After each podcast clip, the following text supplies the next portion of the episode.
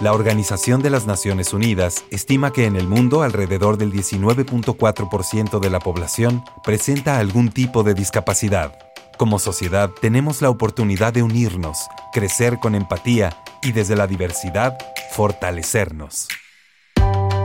Radio Más presenta Encuentros. Conversaciones para desarrollar capacidades de empatía, respeto y amor. Encuentros. Un espacio para reflexionar, informarnos y entrar en acción. Encuentros con Karina Martínez. Comenzamos.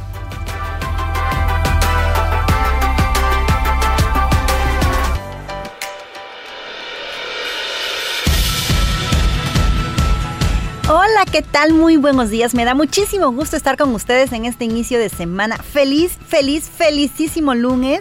Un lunes que nos invita, como siempre, a seguir sumando por el bienestar de toda nuestra comunidad. Así es que de verdad, bienvenidas, bienvenidos y bienvenidas a este su programa de encuentros.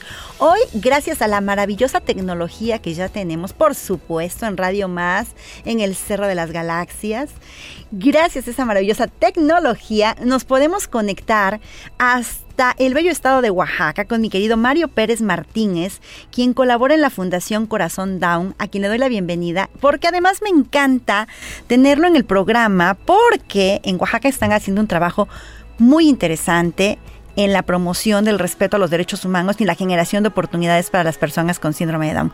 Así es que mi querido Mario, bienvenido al programa. Hola, hola Cari, ¿qué tal? Muy buenos días. No sabes qué, qué feliz de estar hoy contigo.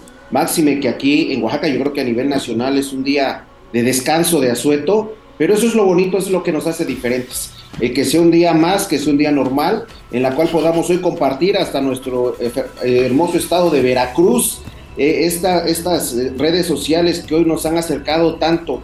Fue lo bueno que ha dejado la pandemia de hoy poder tener esta conversación con todos los amigos de Radio Más. Así es, querido amigo. Pues a ver, platícanos, porque mira, de repente compartimos muchos retos cuando hablamos de promover la plena participación de las personas en condición de discapacidad, ¿no? Compartimos muchos retos, pero también lo cierto es que de estado a estado los retos pueden cambiar.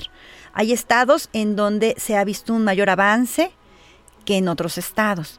Hay estados que tienen mayores eh, beneficios o apoyos, ¿no? Incluso infraestructura que otros. Hay otros a los que no se les ha invertido tanto, ¿no? Y entonces los retos son mayores.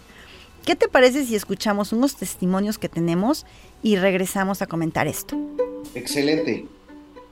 ¿Qué retos vive la familia de una persona con síndrome de Down en la educación?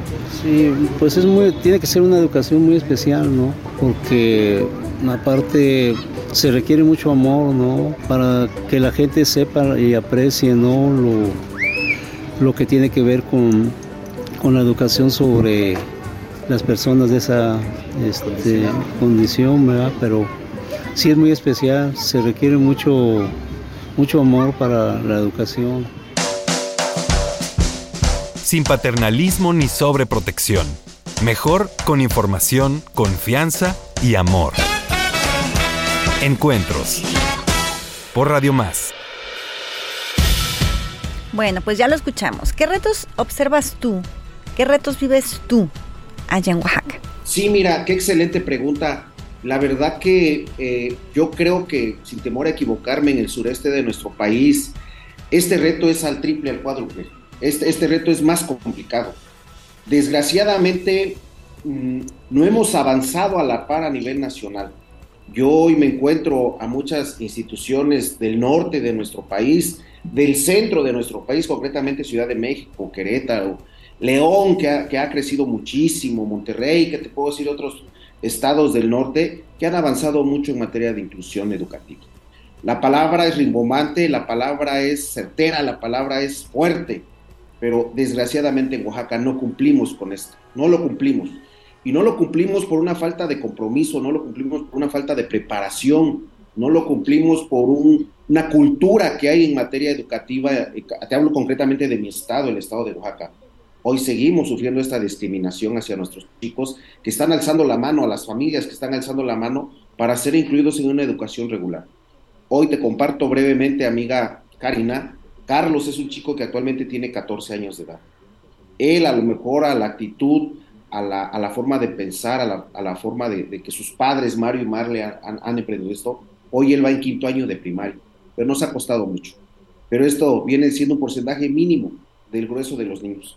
Es por eso que se crea un espacio de educación especial que no deberían de existir, que no deberían de estar, pero dicen que cuando eh, existen es porque hay una tarea pendiente, una tarea pendiente del que sea. Yo aquí no voy a culpar porque nunca he sido de las gentes que, quieran subirme al barco o estar dentro del gobierno. No, no, no, nosotros somos totalmente independientes, pero hay mucho, hay mucho. Y Oaxaca no es la excepción, eh, nos, nos cuesta mucho trabajo, ha intervenido derechos humanos, hemos eh, alzado la mano en diferentes centros educativos para que los niños sean aceptados, ¿no? Ahora, los aceptan, ya están dentro y no pasa nada.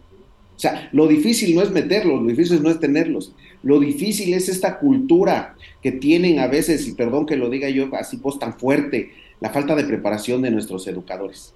No tenemos esta, esta empatía, no tenemos esta sensibilidad ¿Por qué? Porque lo vemos diferente al grueso de la comunidad, ¿no? Y algo que es diferente y si no tienes información, no tienes preparación, para ti es un tabú, es un miedo, es un mito. Entonces, seguimos presentando este tipo de, falta de, cooperación de la sociedad y concretamente de lo que es el magisterio. Desgraciadamente aquí en Oaxaca está muy politizado esto, está el sindicalismo es impresionantemente a nivel nacional, creo que todos han oído hablar de los maestros de Oaxaca. Imagínate a qué nos enfrentamos, ¿no? Es un reto muy grande, muy grande, pero pero no por eso nosotros nos, nos sentamos o esperamos a que papá gobierno o alguien lo haga, ¿no? Nosotros como asociación civil, como, como eh, sociedad civil, tenemos que alzar la mano y tenemos que buscar estos foros y estos espacios para nuestros chicos. Claro, ¿en qué momento surge Fundación Corazón Down? Sí, amiga, mira, pues como te comentaba, amigos eh, que radio escuchas que, que nos están este, escuchando, eh, soy Mario Pérez Martínez, de profesión contador público. Mi esposa es la contadora Marle Díaz. Eh, tengo 30 años de casado. Tengo tres hijos. Mario el mayor de 28 años, un chico, híjole, tremendamente impresionante. Marle Paola, mi segunda hija, impresionante. Vamos por el tercero porque así lo dijimos, no nos queremos quedar solos y Dios nos las cumplió, ¿no? Ten cuidado con lo que piensas, ten cuidado con lo que sueñas porque se te puede hacer realidad. Y nace Carlos hace 14 años con una condición de vida diferente a nosotros dos hijos. Nace él en el seno de mi familia, afortunadamente con una situación económica estable, una situación eh, profesional, mental y de pareja muy estable, y esto nos unió mucho. Al darnos cuenta que en Oaxaca no existía una asociación civil o un espacio o un lugar donde pudiéramos nosotros poder compartir nuestro sentir, nuestro proceso, lo, que vivíamos el día a día, mi esposa y yo nos dimos a la tarea de hacer un grupo de padres. Fue tal el éxito, amiga Cari, impresionante el éxito. ¿Por qué? Porque la gente quería un espacio como el que Fundación Corazón Down estaba abriendo, ¿no?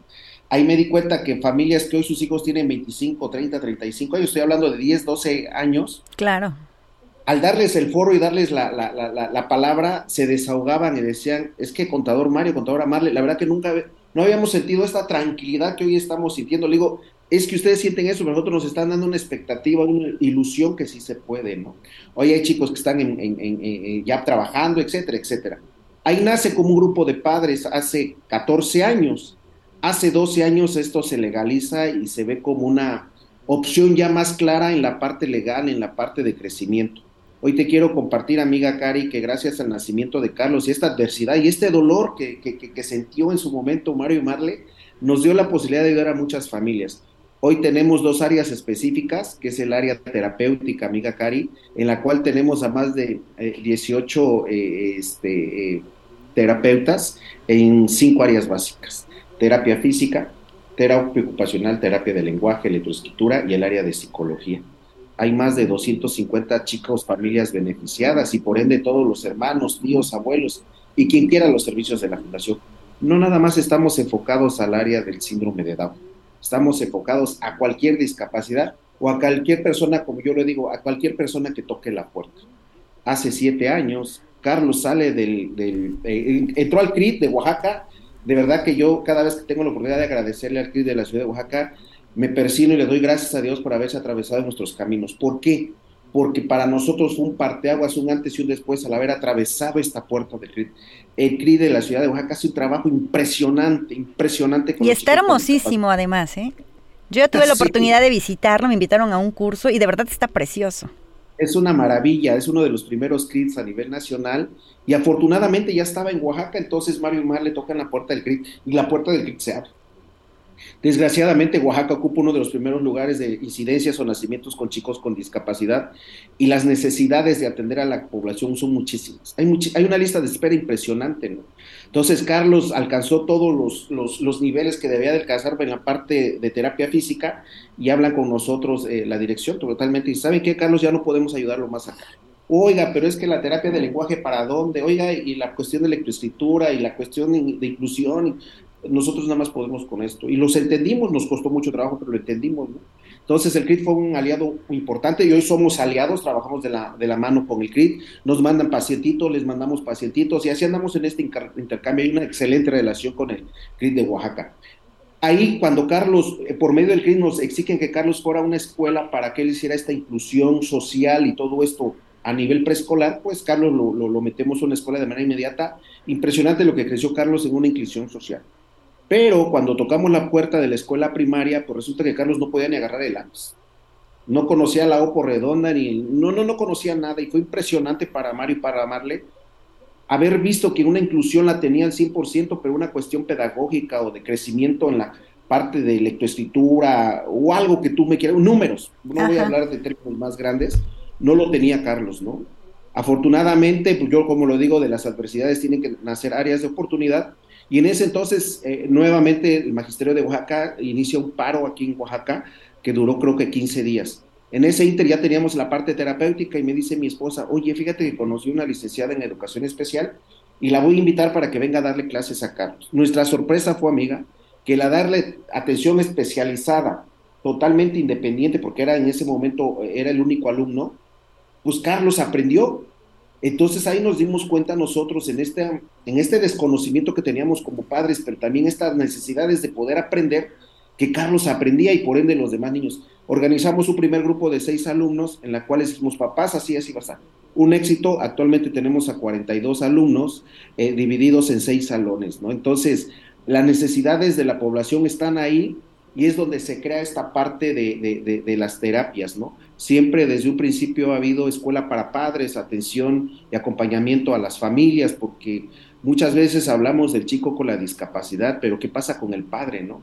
Llevan un proceso de duelo, llevan un proceso de negación y todo este proceso que los expertos lo saben y que en determinado momento nosotros no podemos este, eh, eh, dejar desapercibida esa parte. Los hermanos, otra importante, amiga. Claro que sí. Y bueno, la verdad es que están haciendo un trabajo impresionante y ya nos estás comentando qué hermosa relación tienen con el CRID, cómo trabajan de manera colaborativa, pero como fundación, ¿a qué otros retos se enfrentan? Pues mira, básicamente yo creo que es la parte económica. Eh, uno que quisiera ayudar y apoyar a muchas familias. Tú sabes que una atención de educación especial es muy cara, y muy costosa porque en un aula no puedes tener a más de 5, 6, 7 alumnos. Claro. Y todos con un asistente o esto, para que realmente aprendan y no caigamos en el mismo círculo del que venimos nosotros. Claro, del que venimos huyendo. Así es, volver a hacer lo mismo, ¿no? Claro. Entonces son salones pequeños, son salones en la cual tú sabes que en la educación pones a 30 alumnos y una maestra y a por un asistente, si es que se puede, pues le cobras de a mil, dos mil pesos y es un exitazo, ¿no? Aquí que nosotros tenemos eh, no el apoyo del gobierno, no lo tenemos, no tenemos eh, un local propio en la cual nosotros podamos desarrollar nuestras actividades, ¿no? Esa es por la parte de operativa, por la parte de, del núcleo social del entorno, pues sigue habiendo esta discriminación. Eh, dentro de la misma familia de todos uno, de cada uno de nosotros, ¿no? O sea, sí quiero a mi sobrino, sí quiero a mi nieto, sí quiero a mi primo, pero nada más él. Porque ya cuando te invito a una fiesta y conoces a los 10 compañeritos de Carlos, pues ya pones tu barrera, ¿no? Ya, ya, ya como que no los veo igual, ¿no? Y es ahí donde empieza esta descomposición social que hay hacia cerca de las personas con, con síndrome de Down. También romper muchos mitos, amiga, muchos tabús, muchos paradigmas, que son groseros, que no escuchan, que, una serie de, conceptos que, que, de verdad agravian mucho al ser humano, ¿no? Todo esto lo estamos haciendo a través de la información. Siempre hemos pensado en Fundación Corazón Down que una, una sociedad eh, sin falta de información, sin conocimientos, pues es una sociedad que va a discriminar, ¿no? Entonces, desde nuestra asociación civil hemos trabajado de la mano con varias asociaciones civiles, no nada más con discapacidad intelectual, no, no, no, agrupamos a, muchos colectivos que alzamos la mano y tratamos de, participar en muchas actividades dentro de los colectivos aquí en la ciudad de Oaxaca, este, amiga Cari. Claro, y fíjate que de esto que nos estás compartiendo, creo que también vale la pena hacer la mención de que, bueno, tú eres contador, tu esposa es contadora, y cómo ese interés auténtico por el bienestar de tu hijo les lleva a un ámbito desconocido para ustedes, porque es una formación diferente, pero que al mismo tiempo les permite ampliar las posibilidades para su comunidad. ¿Cómo dan este salto mágico? O sea, ¿cómo ustedes dicen, sí, soy contador, lo llevo en mi sangre, yo lo decidí por algún motivo? pero también esto me apasiona y cómo logro compaginarlo, porque mira, los retos son muchísimos, o sea, como padres de familia tenemos el reto de sacar adelante a nuestra familia, el reto económico de, de, llevar los frijolitos a la casa, ¿no? Por, por, ponerlo de alguna manera, más el reto de impulsar la educación de nuestros hijos, pero cuando te das cuenta que la educación no está dada para tu hijo y tú mismo tienes que generar los espacios, pues esto implica un reto mayor.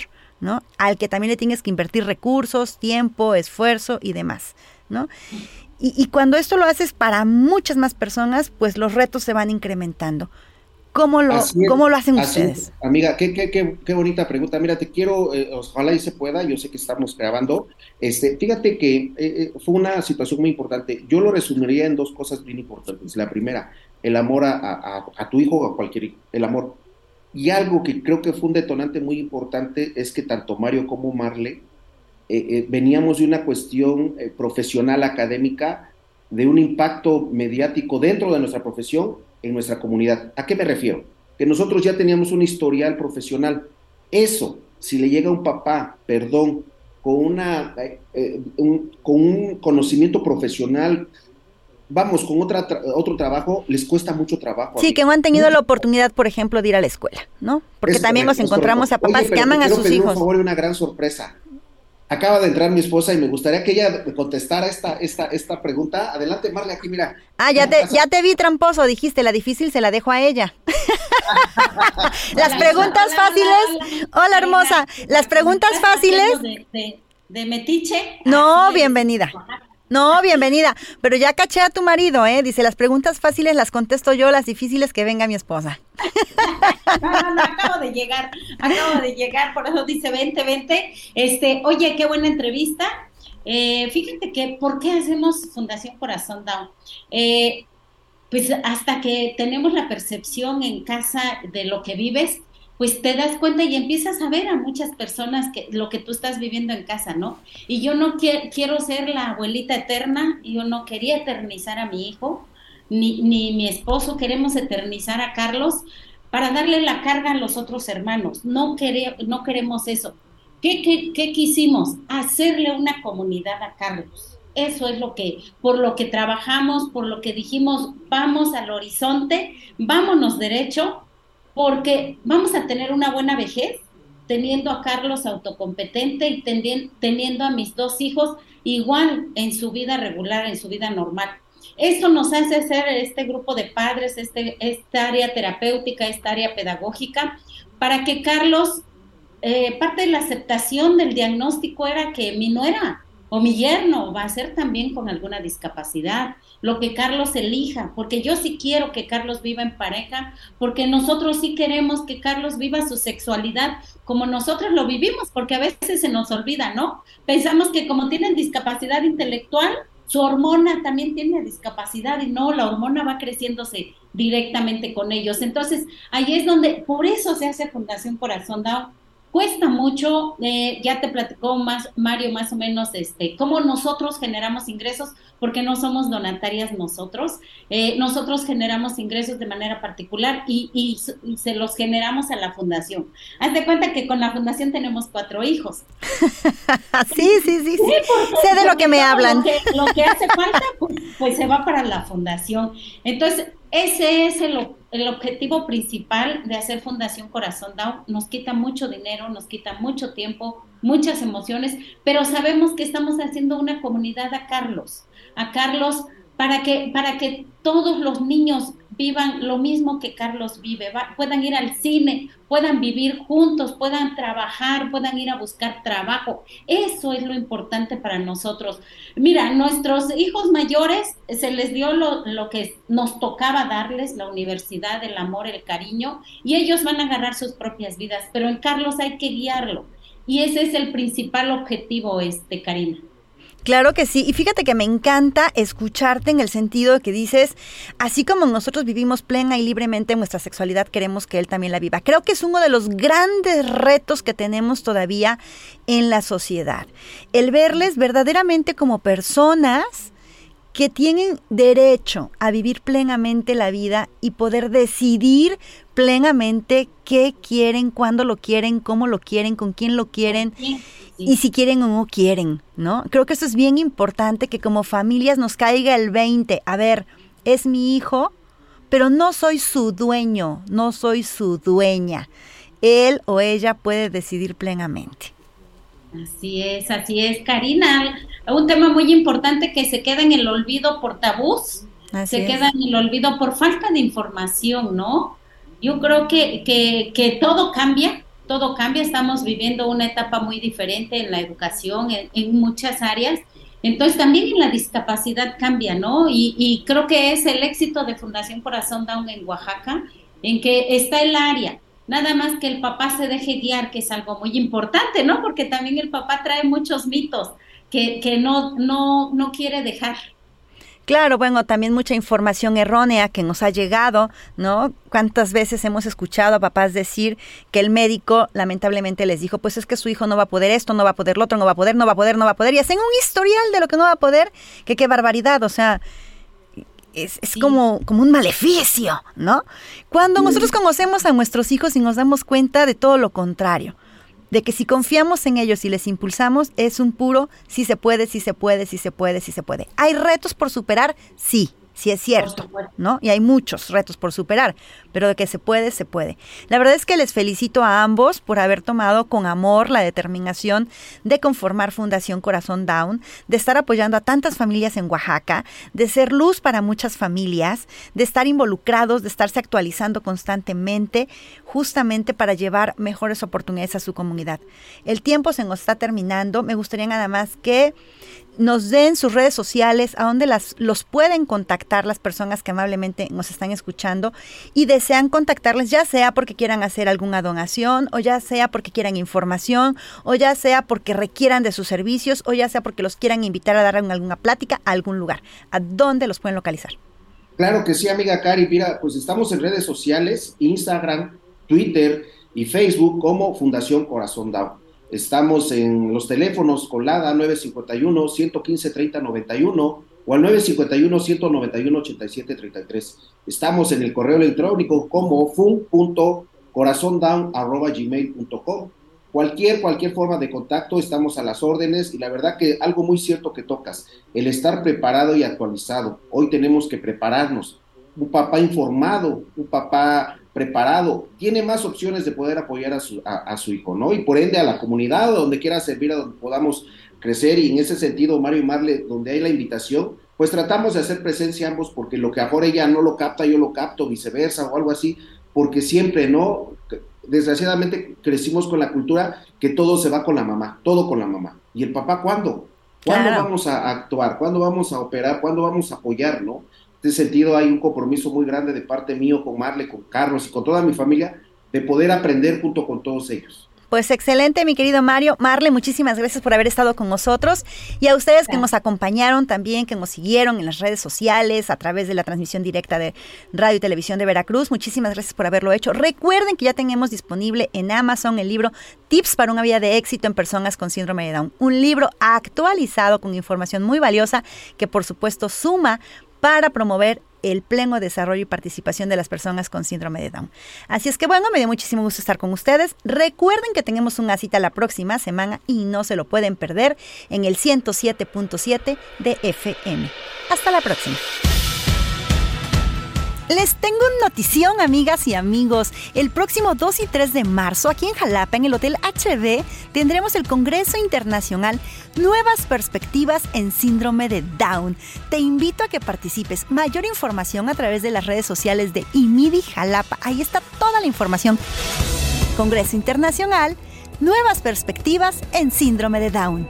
Corre, asegura tu lugar. Ahí nos vemos. Radio Más presentó Encuentros. Conversaciones para desarrollar capacidades de empatía, respeto y amor. Les esperamos la próxima semana.